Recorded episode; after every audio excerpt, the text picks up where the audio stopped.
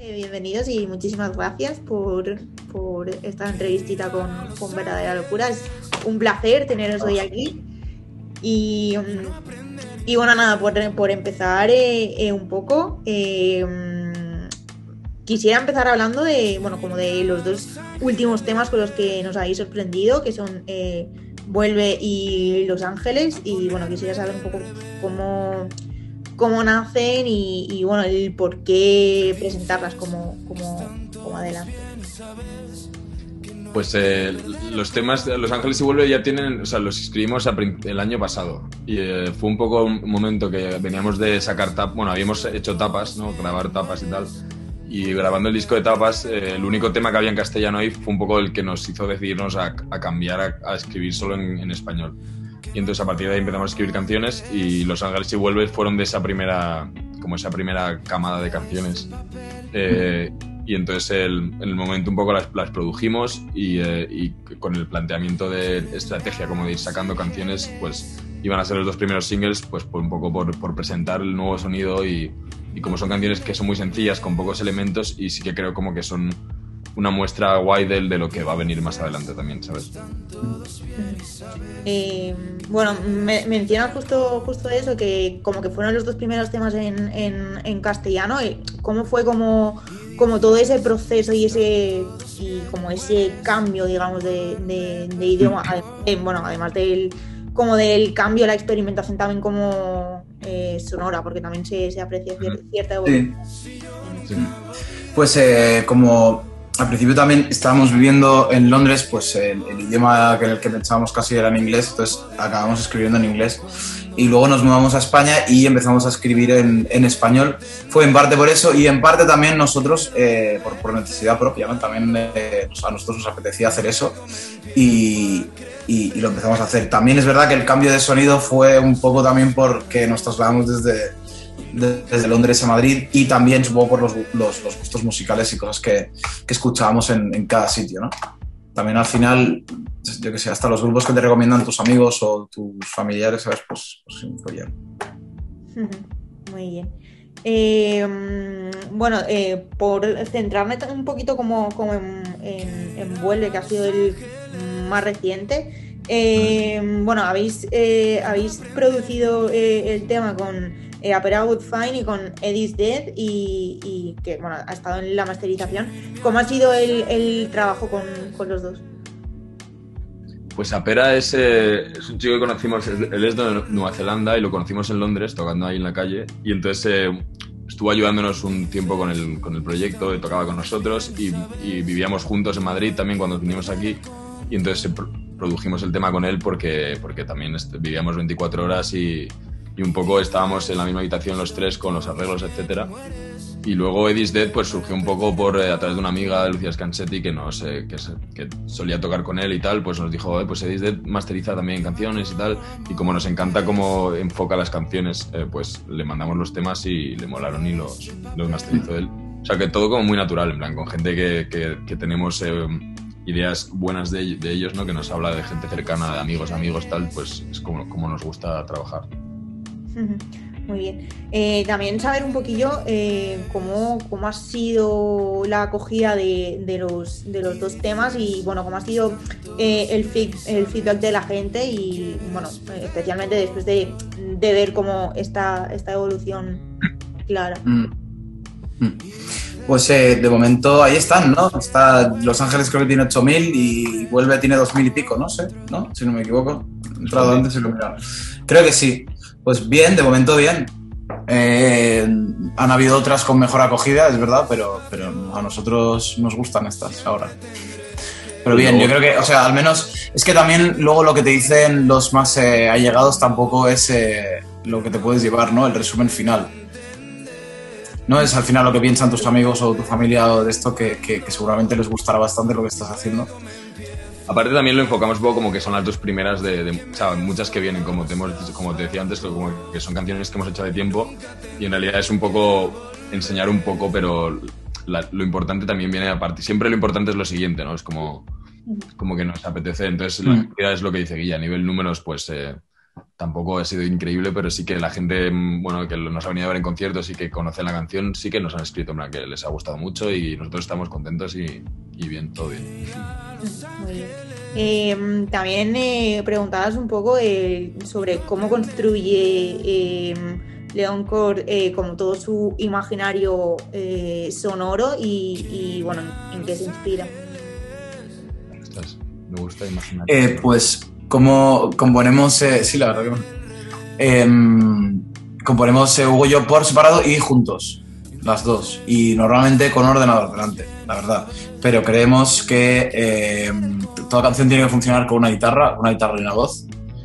Tiene que sujetarse, ¿no? Y tiene, esa tiene que ser la base, ¿no? Pero, pero siempre, yo creo que, o casi siempre, al menos yo, tío, eh, con un ordenador delante.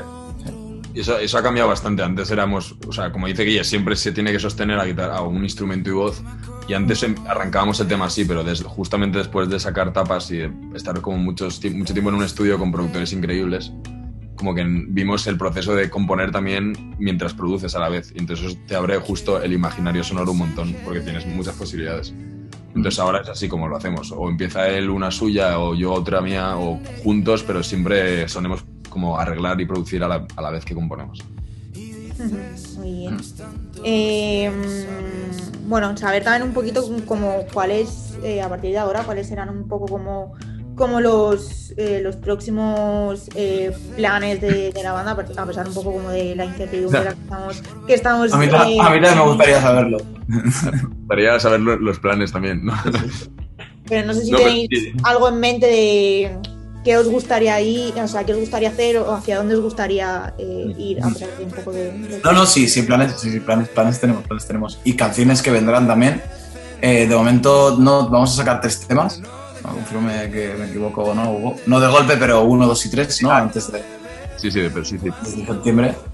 Y, Antes de septiembre sacaremos tres temas. Eso. Sí, y tenemos u- posibles conciertos que nos salgan y una, una escapadita que vamos a hacer al norte con, con eh, otros, eh, otros grupos Ujú. que también se viene en mayo, ¿no? En principio, justo en mayo empeza- empezamos ya como a volver a tocar un poco, eh, si todo va bien. Que es- por eso tampoco las fechas, o sea, tenemos las fechas, pero nos sabe mal decirlas aún porque preferimos esperar, ¿no? Porque Sí, puede ser que. Claro. Pero, pero de momento hay, que no somos optimistas y lo que sí vamos a hacer es sacar, seguir sacando canciones, o sea, ir enseñando como canción a canción eh, los singles que tenemos y el sonido que, que estamos haciendo. Muy bien. Eh, también me gustaría un poco eh, eh, saber eh, como cuál es el mayor aprendizaje como que lleváis de, de- de todos es- estos años como, como Leon Cod. Vale. Pues en realidad un montón, ¿no? O sea, es que en realidad para Guille y para mí ha sido como nuestra vida, más allá de Leon Keogh, en los últimos cinco años, con otro proyecto ha sido, ha sido como un poco todo, o sea, toda nuestra vida ha girado en torno a, eso, ¿no? Como a escribir, a, a tocar, a buscarse la manera de llegar a más gente. Y sí que recientemente es un poco cuando más, eh, bueno, en, verano que confiaron nosotros nuestros managers y tal, fue un poco cuando, cuando le, vimos más el- la luz y el camino como claro de estrategia de lo, lo que hay que hacer un poco, ¿no? Pero el aprendizaje es todo, o sea, desde componer a, a quedar con gente para, para componer, hablar de música, de todo en general, o sea, es que creces al final con eso. O sea, no- Sí, en realidad hasta la música en sí, o sea, es que ni Hugo ni yo hemos ido a conservatorio ni nada, así que toda la música que sabemos es de, desde que hemos empezado de, de salir, o sea, de, de YouTube, tutoriales en YouTube, hasta eh, amigos que te enseñan cosas, o gente de la que aprendes, o gente de la que copias, no sé, etc. Eso es clave. Es que hay- es- creo que es una profesión que no se aprende ni en, ni en libros ni, ni nada, ¿sabes? Sí, Que te- al final mm, se, aprende, se, se aprende como, como, como haciendo y más, mm, yo que sé, es, es música, es, es arte, ¿no? Es como que, como que lo tienes que sentir, si no, mm, no sé, a nivel teórico como que pierde todo. O sea, puedes aprender cosas, claro que se, seguro, Sí, claro pero- que se puede. Es lo que dice Guille, que es una cosa también más el, ofi- el- como el oficio como no- o sea, la, la carrera como la enfocamos nosotros. La única manera de aprenderla es, es, eh, haciendo cosas, o sea, haciendo y viendo y, que, y componiendo con gente. Esa es la única para nosotros, ¿no? Muy bien. Mm. Qué bien, qué bien, qué bien. Eh, bueno, quedan eh, dos preguntitas que son con las que eh, me gusta cerrar siempre. Y, y bueno, la primera de ellas es eh, qué canción eh, propia identifica a lo mejor el momento en el que estáis y por qué. Mm, sí. Bueno, eso yo, yo lo tengo claro, es la última que has para mí la última que has hecho es la que está es lo que define tu momento. O sea, no te Sí. podría decir una que hemos sacado ya, ¿sabes? Porque Claro. no. Porque Pero, la can- no, yo estaba pensando en alguna canción que, que yo qué sé, que, sea, que hable de algún momento desastroso, ¿sabes? En plan de... Ah, Ah, vale, esto, esto no está mal, se puede re- repensar. Mm, Set Me on Fire es un poco. Ese Mr. Jailer, hay una canción que se llama Mr. Jailer que habla como de un encierro, pues un poco encerrados. Pero es que eso fue al principio de la pandemia, ahora ya no, no- yo Sí, creo que no tengo ya esa Ahora estamos sensación de como ahí con una especie de limbo que es como. Sí, ya no se sabe. como- Pues está uno. Sí. Hay una canción del disco que se llama Li- Liaison, de- del disco de tapas, que, que después de cuando acaba la canción hay una especie de, de guitarra al final y es como, pues, sí, es como un limbo. Es un momento, momento musical limbo también del, del álbum. Pues ahí está. musical, tal cual. Sí, sí, es así define Mm. el momento. Bien, bien, bien, bien. Y bueno, nada, ya por, por cerrar eh, eh, un poco, lo último es eh, saber cuál es la mayor verdadera locura que habéis cometido por la música. Hombre, sí. De estar dos años tocando en la calle en Londres. Yo creo momento. Sí, por ejemplo. O la furgo. eh, Por ejemplo, o comprarnos una furgoneta así y, irnos con la furgoneta. Es que en realidad por la música solo se hace un plan en realidad. No, Sí. Vender la furgoneta también. todo, todo, todo ha sido todo. como el proceso. El proceso de vivir la música es una locura en sí, ¿sabes? Sí, sí, sí, sí. sí. La respuesta. Sí. Es, es eh, parece que eso, que también un poco por cómo se concibe en general la música, el dedicarse a ella, como súper locura. Sí, el hecho ya de continuar. Sí, sí. Totalmente. Pero bueno, estamos, estamos felices. eh. Vale, No sé si estamos dando como un aire de negatividad, pero en realidad no. Pero es el momento es un poco raro, entonces. Sí, a ver, es, es raro para, para todo el mundo y Claro. estamos yo creo que todos con esa sensación de, bueno, de no saber poco. cómo ni hacia dónde vamos, ni qué va a pasar, ni, ni nada, así que comple- Totalmente. completamente normal. Vamos, seguiremos haciendo música siempre, eso seguro. Sí.